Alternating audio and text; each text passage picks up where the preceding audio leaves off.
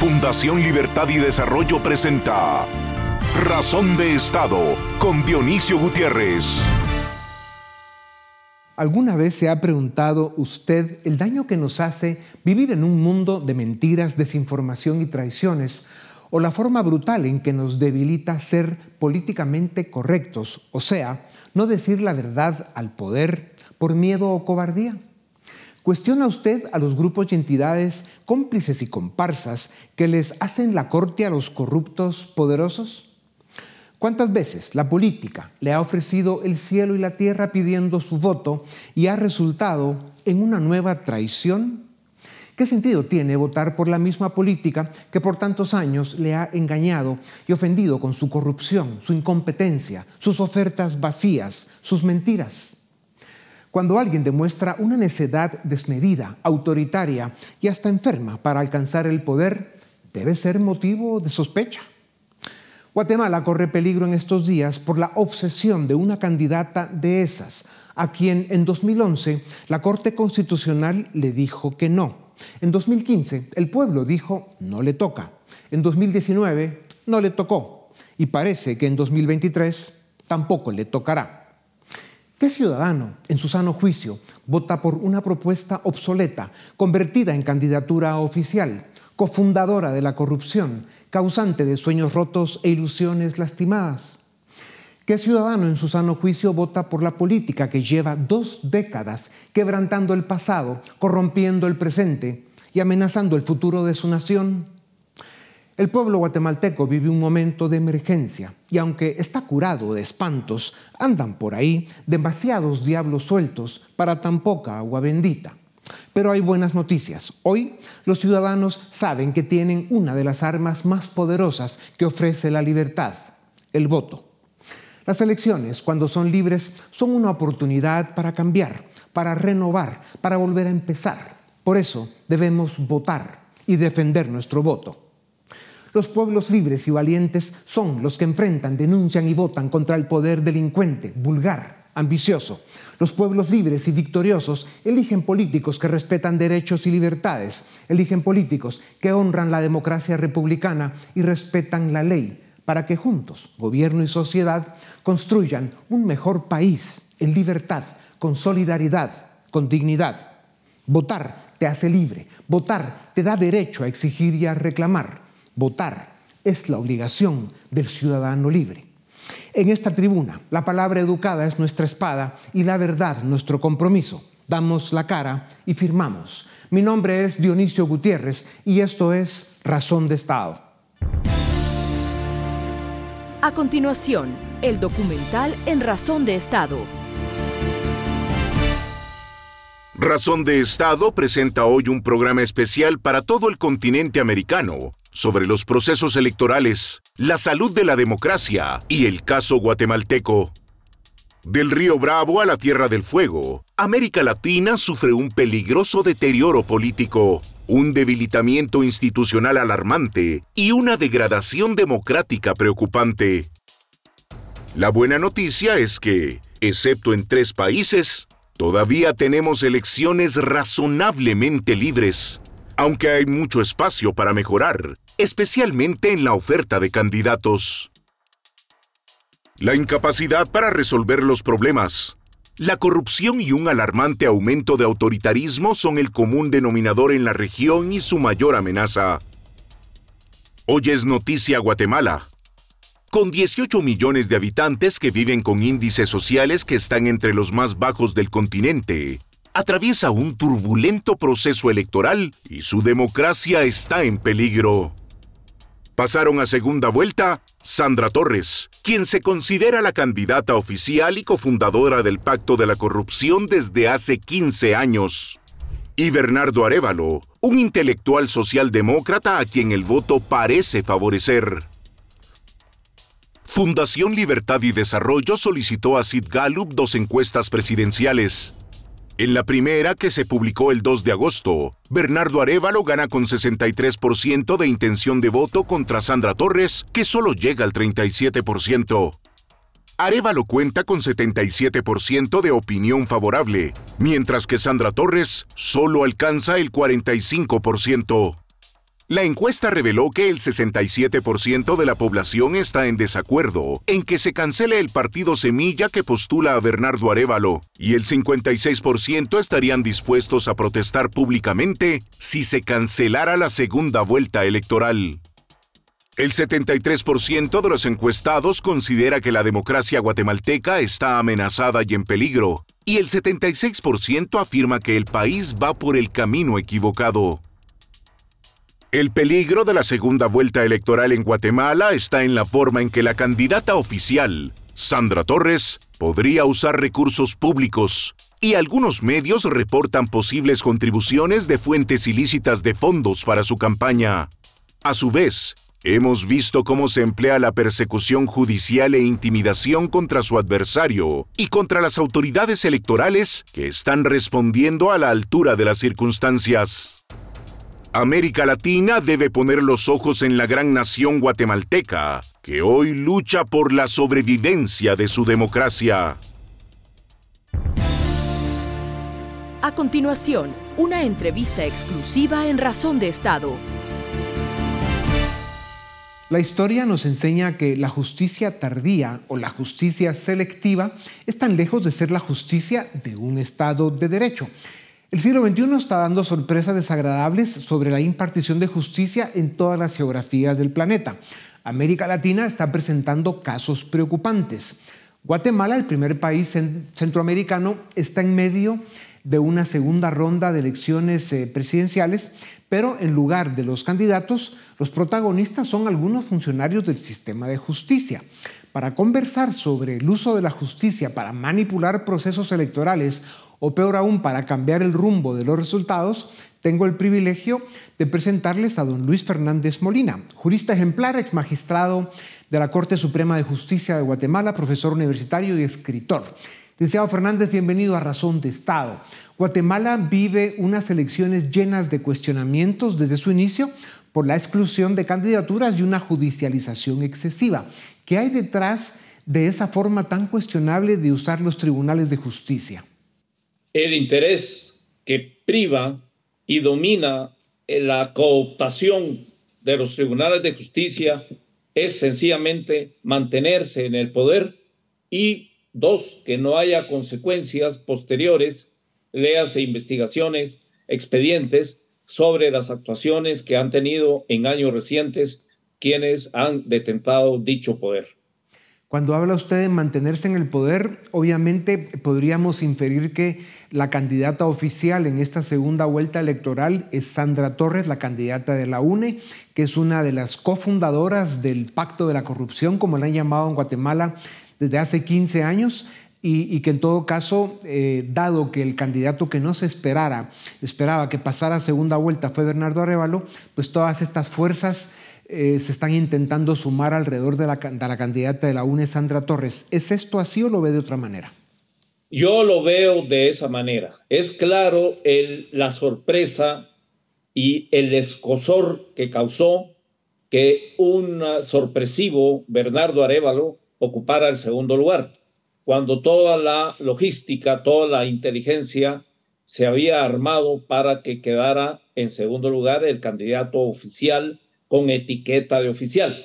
Ahorita usted mencionó a Sandra Torres, pero ella es la que, dada la coyuntura negativa para ellos, tienen que abanderar como candidata oficial y atacar en todo a lo que es eh, la propuesta y la persona de Bernardo Arevalo. Pero sí lo veo así. De hecho, todo desde el principio así se marcó como fue eh, el Tribunal Supremo Electoral, no admitir la inscripción de muchos candidatos, posteriormente judicializar y eliminar de los listados de candidatos a varios de ellos. O sea, todo se ha armado demasiado evidente y más que evidente, demasiado burdo y la población lo capta perfectamente. Sí. Es evidente que en el caso de la UNE, que es el partido político de Sandra Torres, el partido más antiguo de esa vieja política rancia, corrupta, narcotraficante, pistolera, que ha hecho de Guatemala eh, pues un país y una democracia eh, con verdaderas amenazas y peligros. Es un partido político que debería estar cancelado por todos los problemas que tuvo de financiamiento electoral ilícito, eh, los problemas que tuvo la misma candidata también en una serie de casos judiciales que se le presentaron y que sospechosamente pues fueron, digamos, engavetados o cancelados. ¿No se percibe una doble moral, una justicia selectiva en la forma en que hoy están persiguiendo al partido político Semía en comparación a cómo se ha tratado a la UNE para el, partido de Torres? Yo no diría aplicación de justicia eh, selectiva o preferente. Sencillamente no hay aplicación de justicia. O sea, muchos de los parámetros y muchos de los formatos que están en ley sencillamente se están evitando, evadiendo, se están burlando de ellos. Es claro que el ataque, tanto en lo judicial, en lo institucional, como en lo publicitario, es evitar eh, la candidatura y eh, el eh, triunfo de esta opción que no es parte del el acomodo que han venido teniendo los diferentes partidos que han venido gobernando de los que platicamos al principio. Y por lo mismo, tanto, repito, en lo judicial, en lo institucional, como en lo publicitario, abundan esos señalamientos y esa propaganda negra en contra de el partido, el movimiento Semilla. Sí, claro, da más que pena vergüenza ver cómo está terminando de funcionar la política en este proceso electoral al ver a una candidata como la señora Torres eh, presumiendo eh, de moral y, de buenas costumbres cuando el mundo entero conoce su historia. Eh, licenciado, eh, la máxima corte del país, la Corte Constitucional, resolvió que se respeten los resultados de la elección de la primera vuelta y que pasen a segunda vuelta pues, los candidatos que sacaron más votos. ¿Cuál fue el argumento legal central para esa resolución? ¿Pudo o debió hacer algo más la Corte Constitucional? Mire, en, su momento, en esos días recientes, yo felicité públicamente y lo reitero ahorita a la Corte de Constitucionalidad por dicha resolución, porque la Corte de Constitucionalidad dice la Constitución de la República, el artículo 268, tiene por función esencial, y subrayo la palabra esencial, la defensa del orden constitucional. O sea, bien que la CC conozca de amparos directos, bien que conozca de apelación de amparos, bien que conozca de inconstitucionalidades, pero esa no es su función esencial. Su función esencial es la defensa del orden constitucional. Y en ese contexto, una resolución un poco sorpresiva, porque de alguna manera marca un distanciamiento con aquellos con los que parecía estar antes alineados. Lo propio puedo decir del Tribunal Supremo Electoral, como que ya empiezan a marcar distancias porque ya es demasiado lo que piden y quizá por el efecto triunfalismo del, del nuevo, el rey ha muerto, viva el rey, pero sí se nota que marca distancia en ese sentido. La resolución esa le cayó la boca a todos, fue un golpe de mesa fuerte que dio la CC, y dijo, señores, hay elección el 20 de agosto con los candidatos que oficializó, y subrayo la palabra oficializó, el Tribunal Supremo. Con eso está dando el espaldarazo, el banderazo y el soporte para una segunda vuelta en ese sentido. Licenciado, con un sí o con un no, ¿deben los guatemaltecos estar eh, satisfechos y orgullosos de su Corte Constitucional y de su Tribunal Supremo Electoral? Han mejorado, han mejorado, han mejorado. De cómo estaban, debo decir que han mejorado. Las naciones que alcanzan desarrollo y bienestar son las que respetan las leyes y las que tienen ciudadanos que saben cuáles son sus obligaciones y las que cumplen y saben cuáles son sus derechos y los defienden. Licenciado Fernández Molina, gracias por su tiempo. Sin olvidar el drama que viven los pueblos de Cuba, Nicaragua y Venezuela, que pareciera ser que quedaron congelados en el tiempo, hoy son noticia Guatemala, Perú y Colombia por sus crisis políticas. El avance de la corrupción y el crimen organizado en la política amenaza de forma dramática las democracias y la estabilidad política en varios países del subcontinente americano. Para conversar sobre la delicada situación de la democracia en Guatemala, tengo el privilegio de presentarles al embajador Stephen McFarland. Representó a Estados Unidos como diplomático y enviado especial para proyectos de desarrollo, transiciones democráticas, contrainsurgencia, derechos humanos y Estado de Derecho. Es experto en política exterior y seguridad nacional.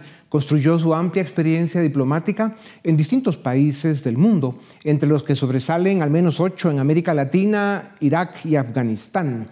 Embajador McFarland, bienvenido a Razón de Estado. Usted ha indicado que Guatemala corre el riesgo de convertirse en un Estado criminal y autoritario y da una voz de alerta sobre la manipulación del Poder Judicial. Esta obra eh, del Pacto de la Corrupción, del cual es parte desde hace 15 años el partido de Sandra Torres, la UNE, y está hoy como candidata oficial con todo el apoyo del aparato del gobierno y del Pacto Oscuro. ¿Qué importancia y qué riesgos tiene la elección presidencial del 20 de agosto en Guatemala? Yo creo que son uh, trascendentales las elecciones en Guatemala porque representan realmente casi el último espacio de la democracia en Guatemala que no ha sido controlada por el pacto de corruptos y el autoritarismo. Entonces yo creo que, que la segunda vuelta eh, eh, que, se realiza el 20 de agosto es, es muy importante, es importante que, que sea una, elección libre, transparencia y sin violencia, pero también uh, es importante porque es una encrucijada para los guatemaltecos. Tienen que decidir entre los dos candidatos, entre dos visiones de lo que puede ser el país y entre dos visiones de cómo llevar a cabo la política. Y creo que son importantes también porque no marcan el el fin de este proceso electoral, sino uh, el comienzo de otra etapa. Y creo que gane quien gane, creo que el actual gobierno y el pacto de corruptos van a tratar de consolidar su, su poder antes y después de la toma de posición el 14 de enero. Embajador, se intentó desconocer los resultados electorales eh, de la primera vuelta electoral y posteriormente cancelar al partido del candidato Bernardo Arevalo. En esto, la UNE y Sandra Torres otra vez han sido protagonistas y cómplices. ¿A qué gobiernos autoritarios, a qué dictaduras les recuerdan estos abusos? Mira, el, abuso de, tratar de eliminar a un candidato simplemente porque sí, creo que se, evidencia en Nicaragua, uh, en las últimas elecciones, también en Venezuela. Esos son los, creo que, dos casos. Y creo que eso demuestra que el autoritarismo no es necesariamente ni de la izquierda o de la derecha, sino puede ser de los dos lados. La contaminación de la corrupción y el narcotráfico en la política de Guatemala está llegando a extremos peligrosos. La infiltración del crimen organizado a las instituciones del Estado han debilitado y desvirtuado las funciones de una democracia. Además de tener elecciones razonablemente libres, si llega un grupo al poder con la intención de rescatar al Estado, ¿qué puede y qué debe hacer la sociedad para aprovechar la oportunidad? Bueno, yo creo que por lo que acabas de, decir, yo creo que lo primero que deberían hacer es prepararse para una tremenda pelea, porque quienes están en el poder quienes temen perder el control y la influencia, la protección, van a hacer cualquier cosa, sea legal o sea ilegal, para mantener su control y su, su influencia. Yo creo que ese es el primer paso. Yo creo que el, segundo paso, la segunda cosa que podría hacer la, la sociedad es mantenerse interesado en el juego político eh, y apoyar lo que merece apoyo y criticar lo que merece la crítica, pero realmente entender que este es un momento crítico para el país. Embajador McFarland, ¿por qué cree usted que se ha deteriorado tanto la situación política, no solo de Guatemala, sino de la región? ¿En qué estamos fallando las élites y los ciudadanos? Yo creo que uno de los instrumentos que debe tener un diplomático mirando otro país, siempre digo, es un espejo. Recordar que las fallas que uno encuentra en otra sociedad muchas veces están presentes en el país de uno. Eso lo digo de frente. Pero Guatemala es un país profundamente dividido y creo que muchos sectores, eh, la élite económica con honrosas excepciones, los partidos políticos, otras fuerzas sociales, creo que han caído en, ah, el divisionismo, entonces tienen visiones que son demasiado sectoriales y y no del país como un todo. También son visiones muy cortoplacistas y cuando el país necesita una visión de, largo plazo. Y por eso yo creo que eh, los autoritarios y los corruptos han aprovechado esas debilidades y con eso han, ah, se ha logrado casi la captura del Estado. Embajador, ¿de, qué manera pueden Estados Unidos y la comunidad internacional eh, apoyar en este proceso de rescate institucional? Primero, o sea, primero reconociendo que los principales actores aquí son guatemaltecos y no del exterior.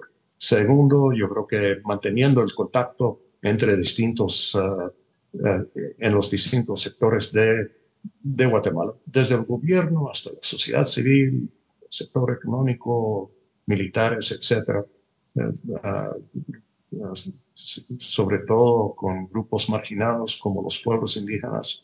Y también ah, creo que la comunidad internacional puede tratar de mejorar la comunicación entre distintos sectores democráticos. Por supuesto, yo creo que ofrecer apoyo uh, crítico en la medida de que, que haya propuestas para, para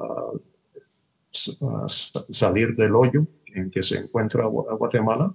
Y en el caso de Estados Unidos, yo creo que uh, poder responder uh, si es apropiado con, con, sanciones económicas. Espero que eso no, no, no sea necesario. Si la diplomacia del primer mundo se entrega con el compromiso y de la forma tan profesional como usted lo ha hecho, donde ha estado, señor embajador, el tercer mundo tiene esperanza de encontrar el camino a la democracia institucional y de respeto a la ley y a la libertad. Embajador McFarland, gracias por su tiempo. A ustedes también gracias por acompañarnos una vez más. Esto es Razón de Estado. A continuación, el debate en Razón de Estado Bienvenidos al debate de Fundación Libertad y Desarrollo. Hoy vamos a tener un debate de casa con Luis Miguel Reyes, director del área social de la Fundación, y Edgar Ortiz, director del área legal de la Fundación. Edgar, quisiera iniciar contigo. Eh, ¿Qué se puede destacar de este proceso electoral? ¿Cuál ha sido la característica o las características principales de este proceso electoral? Bueno, obviamente trayendo agua a mi molino, lo que yo les voy a decir es que el ingrediente número uno de estas elecciones 2023 fue la judicialización extrema del proceso electoral. Eh, y lo podemos ver en muchas dimensiones. Primero porque salen tres candidaturas presidenciales. Sale Telma Cabrera, sale Roberto Arzú, sale Carlos Pineda. Eso en un primer momento. Porque también eh, hay muchísima incertidumbre sobre la participación de decenas de candidatos a alcaldes, de decenas de candidatos a diputados. recordaremos que entre abril y junio eh, había constantemente amparos que reinscribían o desinscribían candidatos. Y luego hay que, hay que recordar que desde el 25 de junio también eh, se agudizó la, judicialización en torno al reconteo de votos, que recordaremos fue una petición que se plantea la semana posterior a la primera vuelta. Luego la judicialización en torno a la eh, participación de Semilla, ¿no? Y la famosa orden judicial del 12 de julio, el mismo día que el TCE estaba por, por certificar resultados y las consecuentes em, decisiones polémicas que hubo en el camino cuando se intentó eh, encauzar a los eh, directores del registro de ciudadanos. Entonces yo creo que esa extrema judicialización fue el ingrediente principal, lamentablemente, porque uno esperaría que la elección sea eh, que se juegue en las urnas y en la cancha política, pero lamentablemente se jugó demasiado en la cancha legal de una forma que no, no beneficia el proceso. Pero Edgar, 2019 no vivimos un proceso de judicialización también, porque en ese entonces también, si no estoy mal, tú me corriges, salieron cinco candidatos de la contienda, también por motivos legales. ¿Qué comparación podemos hacer con ese entonces? Sí, no, es un excelente, es un excelente punto, porque efectivamente 2019 ya había exhibido algún problema.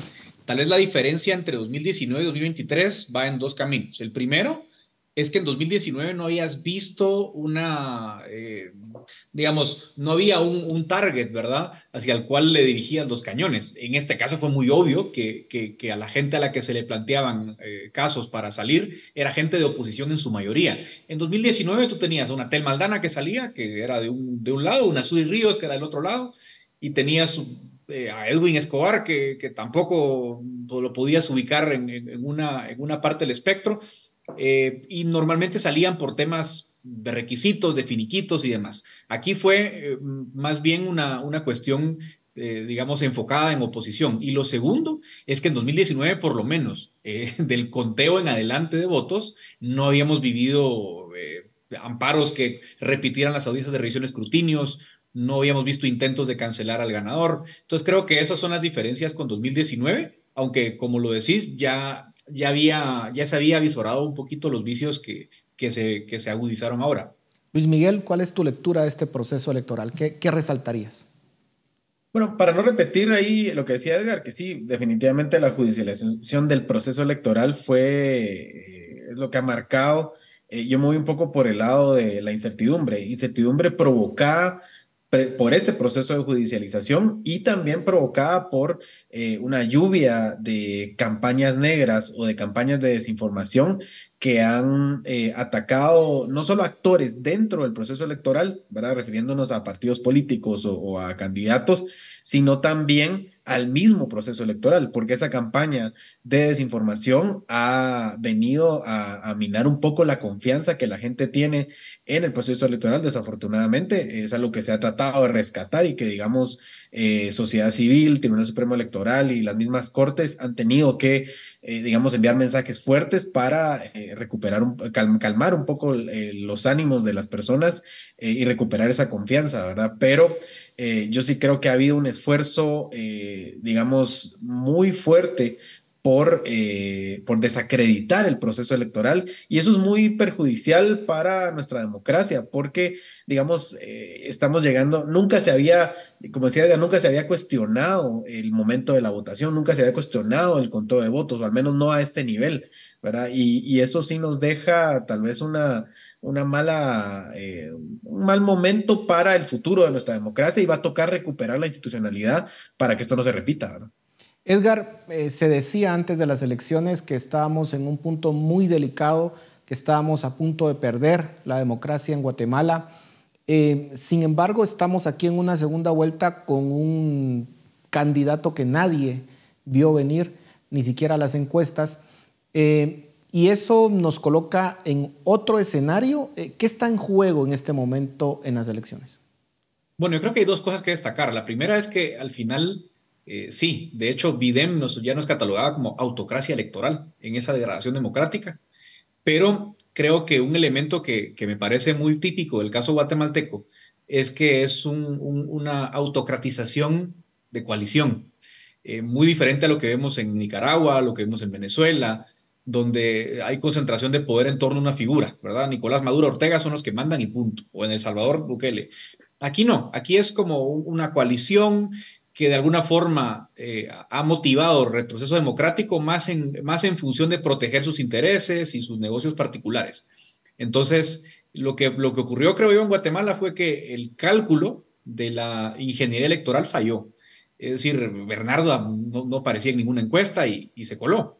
Entonces, eso abrió como una ventana de oportunidad para, para rescatar de alguna forma la institucionalidad democrática. Ahora, no hay que olvidarse de algo, que viene para mí el segundo elemento.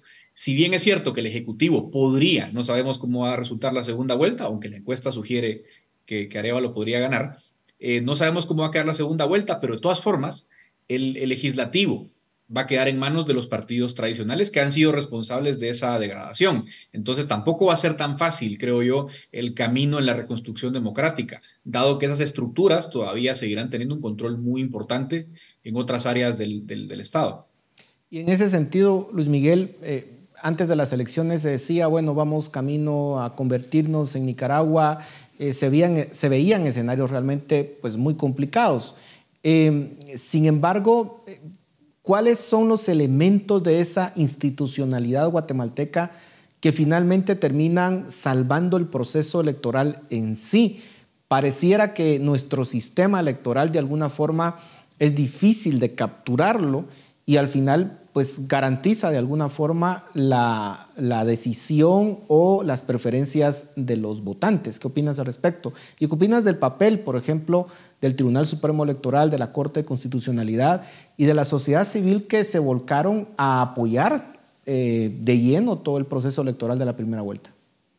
Sí, yo creo que lo que toca resaltar primero es el trabajo de las juntas electorales, ¿verdad? El trabajo voluntario de cientos de ciudadanos que eh, recibieron los votos, los contaron y en, el momento más álgido de ese cuestionamiento que había sobre el conteo de los votos les tocó defenderlo también, ¿verdad? Frente a los gritos, frente a amenazas de, de los partidos eh, que, digamos, intentaron eh, meter caos en, en, el proceso electoral. Sin embargo, afortunadamente eso se detuvo y fue también respaldado por el Tribunal Supremo Electoral y finalmente por la Corte de Constitucionalidad, ¿verdad? Entonces yo creo que al final fue el, trabajo ciudadano el que dio el respaldo para que el, tribunal y, las cortes pudieran tomar decisiones para calmar un poco las aguas, porque sí estábamos en un momento, creo yo, de mucha tensión y si no hubiera sido por el trabajo de esos ciudadanos que estaban ahí defendiendo el voto, eh, creo que sí pudimos haber caído en, escenarios, en los escenarios que se pintaban, que eran, creo que catastróficos para, para la democracia, ahora eran casi que una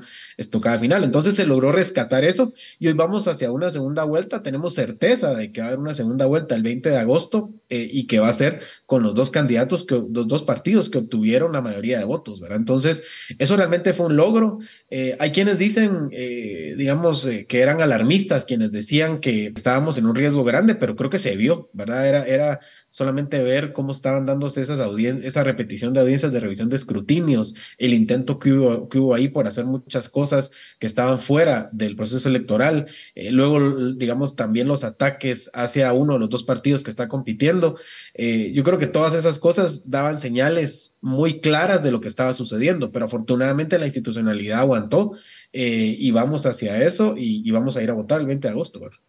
Edgar, eh, la encuesta que publica Fundación Libertad y Desarrollo en conjunto con Sid Gallup nos da algunos elementos interesantes de algunos cambios de preferencias o cambios generacionales incluso que están ocurriendo dentro del votante guatemalteco. ¿Qué podemos decir de eso? ¿Qué, rescatarías? Bueno, yo creo que el dato más llamativo fue el desagregado por edad de cómo la gente se informa porque cuando proyectabas en tu presentación la, la, semana pasada la, la filmina donde aparece donde se informa de noticias electorales, veíamos un brinco enorme en, en, dos, en dos brackets, digamos, entre 18 y 25 años y 26 y 30, que son más jóvenes que nosotros, por cierto. Eh, los que son más jóvenes que nosotros se informaban mayoritariamente por redes sociales, pero en dos tercios. Es una proporción grandísima. Y eso ha, ha, ha demostrado que hay un shift muy importante entre la manera en la que se hacía política hasta hace cuatro, ocho años y la manera en que se hizo política en esta elección. Y creo que por eso también algunos no alcanzamos a entender o a leer de forma tan, tan contundente lo que pasó en esta elección, eh, sobre todo en zonas urbanas. Eh, el hecho de que un, que un 66%, dos tercios de la gente te diga, mire, yo me informo en, redes sociales, llámese TikTok o lo que sea, eh, cambia muchísimo la forma de hacer política. y también cambia el rol de los medios tradicionales que típicamente habíamos dicho eh, o se decía siempre en Guatemala, el poder de la televisión abierta, eso, eso cambió muy rápido.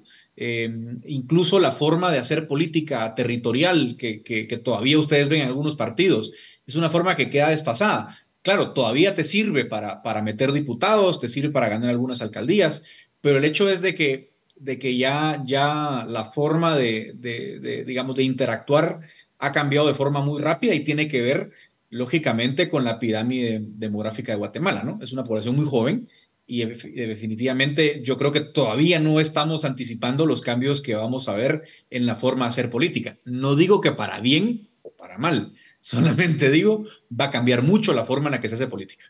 Luis Miguel, parte de los, de los cambios que se estarían dando con este nuevo modelo de información política o electoral que son las redes sociales, sin duda alguna va a ser la cantidad de recursos que se tengan que destinar a las campañas. Es decir, estamos viendo que se cuela en segunda vuelta a un partido que apenas si tenía recursos e hizo publicidad, digamos, tradicional. ¿Crees que ese cambio va a ser permanente o fue una cuestión solamente de este proceso electoral? Bueno, no solo el cambio es permanente, sino que se va a profundizar eh, de aquí a los próximos procesos electorales, ¿verdad? Porque eh, conforme también estas tecnologías vayan evolucionando, eh, y vemos hoy clarísimo que los, los políticos que logran eh, adaptarse mejor a esas tecnologías, que entienden mejor el lenguaje de las redes sociales, son los que tienen éxito, ¿verdad? Y el ejemplo perfecto era el candidato que, que se perfilaba como puntero en la primera vuelta hasta mayo, inicios de junio, si no estoy mal, que era Carlos Pineda, ¿verdad? candidato que viene eh, casi de la nada y que su, su perfil lo levanta completamente en redes sociales, pero algo completamente distinto a lo que habíamos visto en las elecciones de 2015, por ejemplo, en donde Jimmy Morales, que también viene, digamos, eh, no viene del mundo de la política, pero una figura que se hace conocida en los medios tradicionales. Entonces, eh, lo que estamos viendo es otro tipo de candidato y yo creo que el éxito de, Carlos Pineda, digamos, el éxito que tuvo antes de que lo sacaran en la primera vuelta y el éxito de Semilla responden exclusivamente a que lograron entender bien el lenguaje de las redes sociales, saben hablarle a la gente en esos espacios, hacen campañas que no son muy costosas, pero que, que sí tienen un costo y tienen un, costo de producción, digamos.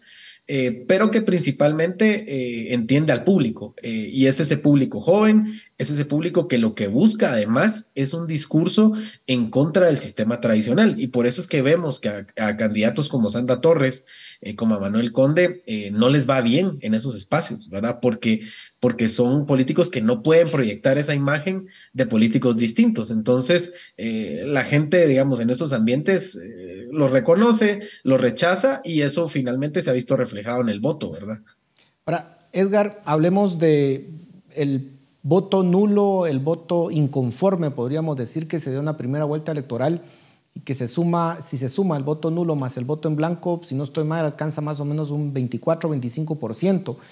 Eh, y quienes pasan a segunda vuelta electoral, pues realmente obtienen muy pocos votos, eh, si uno lo ve en el agregado, ¿no? Eh, les va peor, incluso creo yo, de cómo les fue en el 2019 quienes pasaron a, segunda vuelta.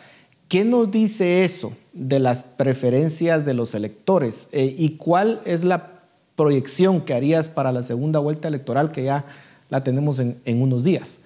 ¿Crees que eh, ese voto de rechazo va a permanecer o crees que alguno de los candidatos pues, podría entusiasmar más?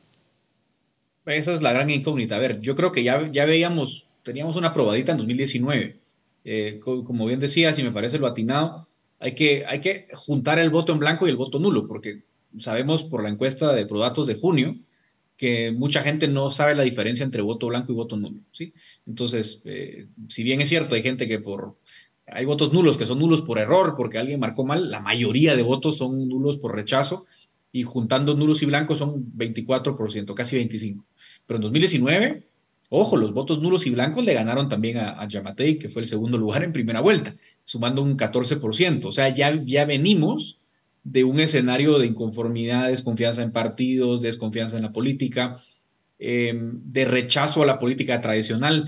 Yo, es más, eh, si ustedes se ponen a ver, yo no he terminado de, minar datos, pero si ustedes ven el voto de Semilla, en buena parte, no es muy distinto del voto que sacó Mulet y Yamatei en 2019, eh, que es un voto que, que, como digo, el votante urbano interpreta como un voto distinto de los partidos que hoy están haciendo gobierno. No es un voto ideológico en todo caso mayoritariamente no, ¿verdad? En voto ideológico, por ejemplo, sí es el de la izquierda, uno ve el de Winac, eh, bueno, el de Villacorta, que era, era Winac, ahora vos, que se mantiene más o menos estable. Cambio Semilla cosecha un voto eh, muy heterogéneo, ¿verdad? Eh, que yo creo en buena medida, mirando los datos, insisto, más allá de mi opinión particular, los datos te sugieren que es un voto de, netamente de rechazo también. Entonces, los nulos y los blancos son rechazo, buena parte del voto de Semilla es rechazo. Creo que en segunda vuelta lo que le favorece a alguien como Semilla es, bueno, haber estado desde la oposición y decir, mire, yo no soy igual que los otros y tratar de, capitalizar eso en entusiasmo. De todas formas, eh, como decías, eh, un 15% de votos válidos para segunda vuelta es poco, pero, pero ya se está volviendo costumbre en Guatemala esa fragmentación, ¿verdad?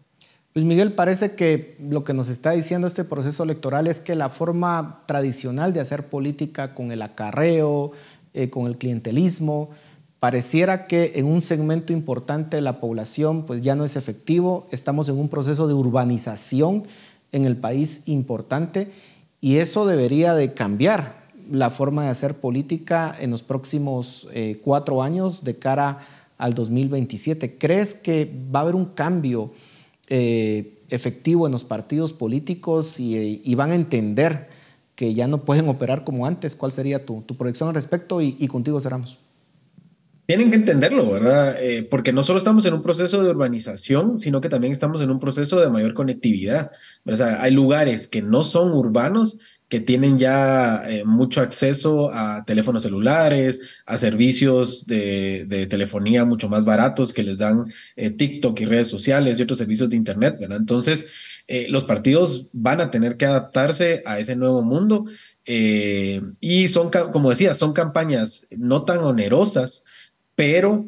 pero que sí necesitan, digamos, de una lógica distinta. Ahora, eh, lo que pasa es que en ese mundo también de la hiperinformación se necesitan construir perfiles y eh, perfiles para los candidatos que agraden a, la gente y que sean creíbles, ¿verdad? Pero el problema es que como toda la información está ahí, se puede encontrar de diferente forma, pues algo que dijo hace cinco años se le puede sacar hoy y eso le desmonta completamente su discurso actual. Entonces sí van a necesitar adaptarse, pero también caras nuevas, ¿verdad? Eso de estar reciclando las mismas caras cada cuatro años eh, va a ser muy difícil de vender para un público que está hiperconectado y que tiene acceso a la campaña de hace cinco años y acceso a la campaña de hace diez años. O sea, sí se va a necesitar refrescar no solo la forma de hacer campaña, sino también las figuras que participan en el proceso electoral. Bueno, lamentablemente se nos ha terminado el tiempo, pero muchas gracias a ambos. Y a ustedes en casa, muchísimas gracias por su atención. Nos vemos la próxima semana. Razón de Estado con Dionisio Gutiérrez es una producción de Fundación Libertad y Desarrollo.